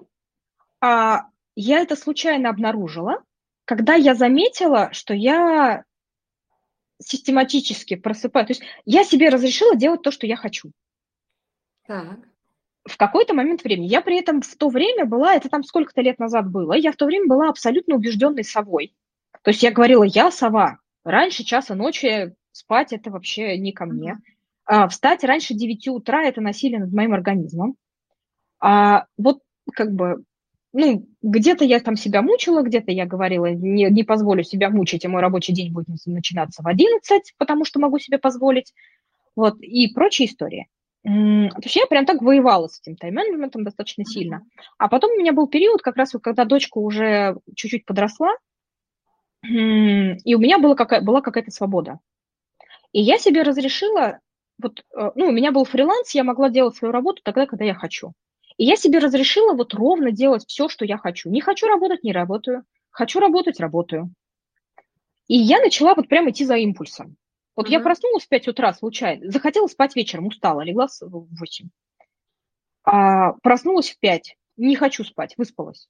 Встала, пошла что-то делать. Сижу, сижу, сижу, пришла какая-то мысль, думаю, надо написать пост на Фейсбуке. И прям вот до 8 утра, пока вся семья спит, я прям вот эти три часа у меня гиперпродуктивный. Пост написала, это написала, рассылку отправила, там что-то сделала. Mm-hmm. Я так думаю, м-м, прикольно, как я могу тогда? Вот. Потом еще раз у меня это произошло, еще раз у меня произошло. Я такая, ого, похоже, эта система, похоже, у меня так работает. А дай-ка я этим буду сознательно пользоваться. Круто. Ну и вот, вот оно пошло. Угу. То есть ты таким эмпирическим путем поняла свой суперпроизводительный э, период, как бы. Да. Угу. Я многие практики пробую на себе, и многое нахожу эмпирическим путем. То есть я смотрю, мне работает, не работает. Ну, и у меня есть э, достаточно большой пул клиентов, на которых я тоже могу проводить подобные эксперименты. То есть, например, если я веду группу, я им говорю, ребята, вот смотрите, есть три варианта. Вы сейчас выбираете тот, который вам кажется наиболее привлекательным, и пробуете. И потом вы возвращаетесь и рассказываете, что у вас получилось, а что не получилось. Uh-huh. И мы это прям детально разбираем. После этого говорим, окей, а давайте вот вы попробуйте вот так, вы попробуйте вот это. Ну, то есть вот это вот докручиваем через э, ну, последовательные итерации для того, чтобы под человека это посадить. Mm-hmm. Вот. И вот такими способами, э, там, например, из интересного то, что обнаружила, есть известная практика помодора, когда нужно завести будильник, работать по будильнику, то есть ты какой-то период времени работаешь, потом отдыхаешь, потом снова работаешь, потом отдыхаешь. Угу. А, прекрасная практика.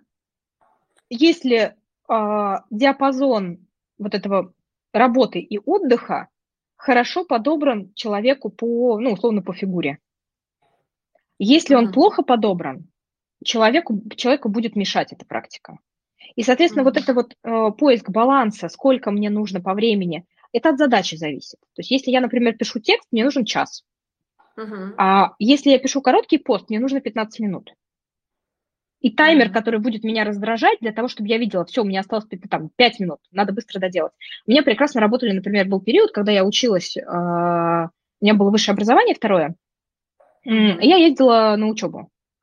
Uh-huh. Я ехала в метро ровно 22 минуты я знала, что у меня есть ровно 22 минуты на пост, и либо я его за 22 минуты напишу, либо сегодня без поста. И вот, вот этот таймер а, позволил мне упаковывать вот это время. Ну, то есть я регулярно писала на Facebook, потому что у меня был четкий ритуал. Я зашла в метро, я что-нибудь пишу. И у меня там образовался там набор тем, который, на которые я хотела написать. Я туда записывала какие-то мысли, там еще что-то. То есть под это выстроился ритуал. А, то есть вот, вот такими экспериментальными историями я для себя собираю свои практики, и я другим людям тоже, вот, ну, когда ко мне приходят клиенты, обычно я им говорю, вот смотрите, есть вот такой, вот такой, вот такой вот вариант, что больше нравится, что пробовали, что у вас работало. Они как-то выбирают, потом они ко мне приходят второй раз, я говорю, окей, расскажите, что получилось, что не получилось. И мы вот это до uh-huh. делаем. Uh-huh. То есть, например, часто люди приходят и говорят, я хочу раньше вставать с утра. А, окей, чтобы тебе раньше вставать, сколько тебе времени нужно на то, чтобы выспаться? Угу. Хорошо, если тебе нужно, там, ну, условно, я хочу вставать в, в 8 утра, 8 часов на то, чтобы выспаться, значит, тебе нужно заснуть в 12. Чтобы ты заснул в 12, во сколько тебе нужно лечь? Ну, допустим, я засыпаю полчаса, нужно лечь в полдвенадцатого. Чтобы тебе лечь в полдвенадцатого, какая у тебя рутина перед сном, что тебе нужно проделать до того, как ты лег спать? Ну, там, не знаю, почистить зубы, уложить ребенка, не знаю, там, убрать вещи, сделать какую-то йогу. У разных людей разная рутина. Ну, допустим, рутина на 40 минут. Окей, еще на 40 минут откручиваем. А, вот в этот момент времени, что тебя поведет спать. Что ты там на самом деле сейчас делаешь. И оказывается, что человек досматривает сериал, или он где-нибудь там идет с друзьями в бар и возвращается поздно, или еще какие-то вещи. То есть у него так устроен, или там, ну, то есть, чтобы успеть вот это, мне нужно, например, уйти вовремя с работы. Чтобы успеть в зал, там, не знаю, ну, там, например, после работы иду в бассейн. И проблема в том, что я прихожу из бассейна позже, чем у меня, вот, вот чтобы успеть вот этот весь цикл. Хорошо, как тебе уйти вовремя с работы? Обнаруживается, что человек очень любит присылать письма за полчаса до конца рабочего дня с требованием срочно это сделать, например. Либо он не может кому-то сказать нет, либо еще что-то. И тогда э, практика, как вставать с утра вовремя, превращается в практику, как на работе выстроить так коммуникацию, чтобы можно было не получать эти письма в э, пол восьмого, пол шестого вечера. Угу. Так, или, чтобы или при этом тебя не уволили и не выгнали. Угу. Или читать их на следующий день, да. Да, там разные истории. То есть кто-то не может сказать нет, а, кто-то считает, что он просто должен. А, у кого-то работа такая, и тогда нужно поменять вечернюю рутину, например, а, перенести ее на утро. То есть вы после работы просто приезжаете и сразу ложитесь спать. А утром встаете рано, и вот всю ту кайфовую рутину, которая вам нравится, делаете с утра. У кого-то еще надо что-то делать. Например, в обед выделить э, период времени. Условно, я встаю и сразу еду на работу, но в середине рабочего дня у меня три часа на спорт. А потом я возвращаюсь и работаю до вечера. То есть вот эти вот индивидуально подобранные практики, мне кажется, это очень важно. И когда у человека собирается вот этот день, вот под него собранный, прокрастинация просто сама собой отваливается. Угу, угу. Вот, э, очень, я очень радуюсь, что подтвердилась моя гипотеза о, через разговор с тобой о том, что чем больше борешься с прокрастинацией, тем ее больше, то, что ты говоришь, да, что поливаешь, то и растет. А, а вместо борьбы с прокрастинацией мы просто а, стоит просто фокусироваться на конкретной ясности действий, да, физических действий, там, на уровне физики и а, там, ментальных упражнений, но в первую очередь на уровне физики, которые мы прям можем проделать, которые мы понимаем, там, загуглить флешку, там, понять, в какое конкретное отделение налоговой я иду, да, то есть конкретная uh-huh. максимальная ясность и максимальная исполнимость в каждый конкретный момент времени, которая а, ясность как бы получается сама с собой убирает эту прокрастинацию, да? Угу. А это все опирается на... Есть такой российский ученый а, Анохин, угу. ну, был. Он описал функциональные системы. Угу. Функциональная система – это некая динамическая система внутри головного мозга, которая формируется под решение задач. Uh-huh. А в НЛП это используют как модель Toad. А в коучинге это используют как модель, а, по-моему, Grow она называет, я не помню точное название модели, но когда спрашивают, что ты хочешь, как ты поймешь, что ты достиг результата, что у тебя уже есть, и что тебе нужно для того, чтобы двигаться дальше, и какие у тебя будут первые шаги. Вот, вот эта коучинговая модель, она тоже построена на функциональных системах. Можно погуглить, поискать э, по запросу функциональные системы Анохина, а, в интернете есть картинки, есть описание, можно про это почитать. Если uh-huh. очень коротко, то функциональная система – это набор стартеров, которые запускают деятельность. И это uh-huh. некий цикл деятельности, когда мы планируем, делаем, оцениваем результат, меняем план, делаем, оцениваем результат, меняем план и так далее. И вот это все крутится в цикле. Так, а у меня сейчас повисло твое изображение, ты меня продолжаешь слышать? Я повисла, ты повисла. Кто из нас, интересно, повис? Раз, раз, раз, раз, раз, раз, раз. Я пытаюсь понять, когда оно отвиснет. А,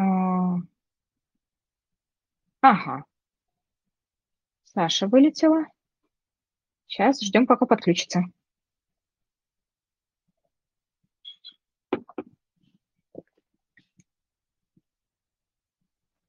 Дмитрий, если есть какие-то вопросы, можно пока подключиться, пока ждем Сашу.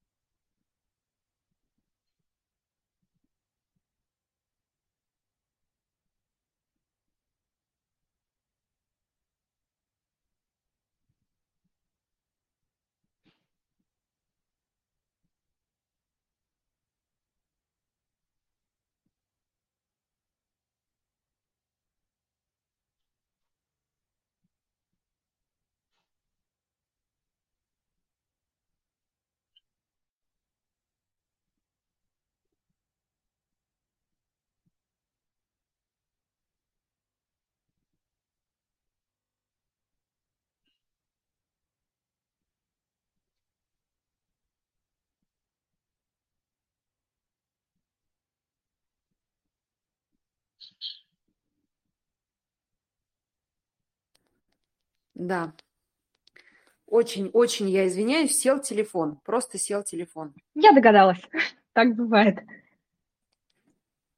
А, а. слушай, а... очень интересный эфир. Тогда завершая, давай а, договорим твою мысль про функциональные системы. Ты говоришь, погуглить функциональные системы Анохина, да? Угу.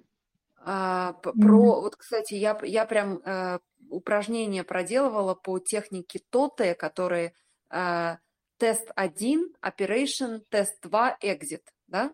Вот угу. это, вот это. Да-да-да. Вот ровно вот эта история – это перформанс функциональной системы. То есть вот когда она крутится внутри, то есть у нее да. есть сравнение э, того результата, который нужно получить, и того, который фактически получился в ходе деятельности. Она его сравнивает. Если он совпал, она за, завершает свою работу. Если он не совпал, она заходит на новый круг планирования и действий. Угу.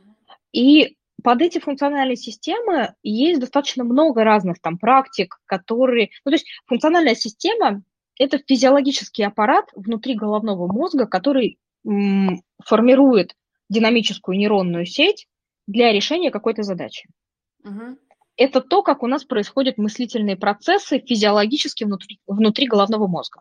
Угу. Дальше мы эту физиологию можем называть разными словами, упаковывать в какие-то маркетинговые модели, в какие-то практики и так далее. То есть в фундаменте лежит вот это.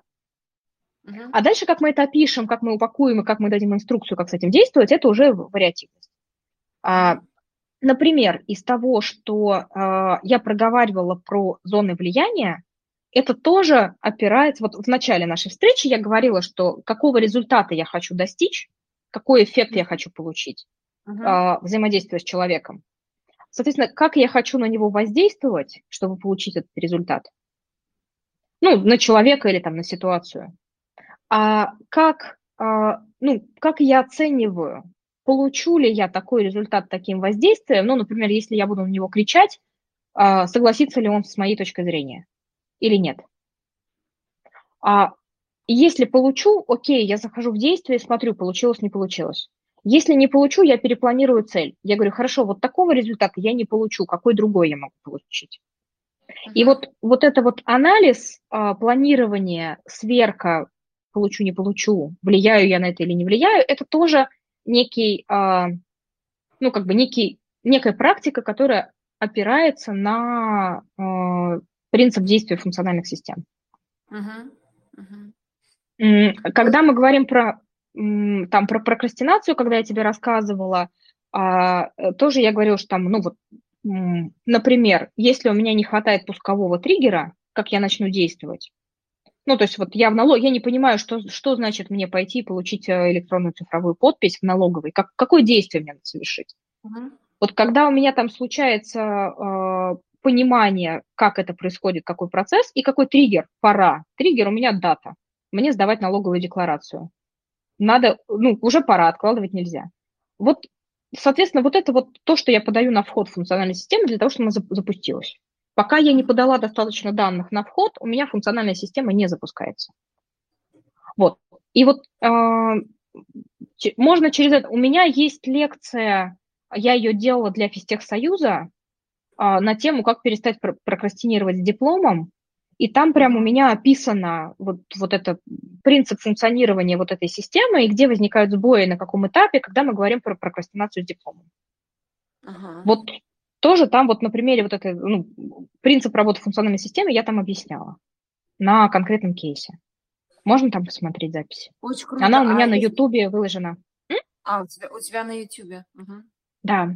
Мы тогда, когда будем делать пост, наверное, про этот эфир с э, короткими нарезочками, мы прямо дадим ссылку, наверное, на твой YouTube э, с этой лекцией.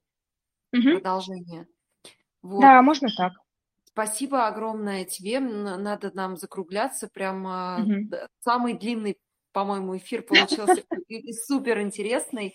Какое э, напутствие ты дашь э, всему своему нетворку, э, ну и моему заодно, потому что, по-моему, мы очень тесно переплетаемся по нетворку Хигая, по сообществам, в которых мы состоим, технологичных. Угу. Какое напутствие дашь тем, кто ну, в первую очередь в IT сейчас активно, а во вторую очередь там, может быть, размышляют релацироваться, не релацироваться, а во вторую очередь вообще всем, кто старается сохранять активную жизненную позицию а, в текущей ситуации. Знаешь, наверное, хочется сказать, что а, сейчас очень важно достаточно заботиться о себе. Для того, чтобы в долгосрочной перспективе продолжать действовать, нужно о себе заботиться. Никто, кроме вас, сейчас о вас не позаботится, потому что всем трудно. И у каждого сейчас какие-то свои задачи. И вот принцип сначала маску на себя, а потом на остальных, вот это сначала я привожу себя в норму и забочусь о себе, а потом я на этом ресурсе действую. Да. Вот хочется вот это, позаботьтесь о себе. Да, плюсую прям плюс сто пятьсот к этому совету и сама стараюсь по нему жить. Угу. Спасибо тебе вот, огромное. Спасибо тебе. Очень, очень интересно было, очень. Мы будем каждый эфир мы хотим прям сам, самый цимес тиражировать. Угу. Всюду. Хорошо. Вот, да, если что, зовите, зовите на смежные темы, могу еще про что-то рассказать с теми темами, которыми я занимаюсь, могу что-то еще, вот какие-то... С удовольствием. Даже я mm-hmm. бы прямо сделала отдельную, знаешь, э, встречу по прокрастинации и по вот э, тому, как выстраивать свою жизнь, чтобы она естественным образом отсутствовала. Mm-hmm. Вот об этом. Вот. Хорошо. Да, что очень-очень всем, нашей аудитории, всей, э, у нас э, три основных аудитории, потом поделюсь вне эфира, им всем это очень важно. Угу. Вот. Окей. Спасибо большое, Ладно. хорошего вечера. Да. Пускаю. Тебе хорошего вечера. Все. Большой благодарностью. Угу. Пока.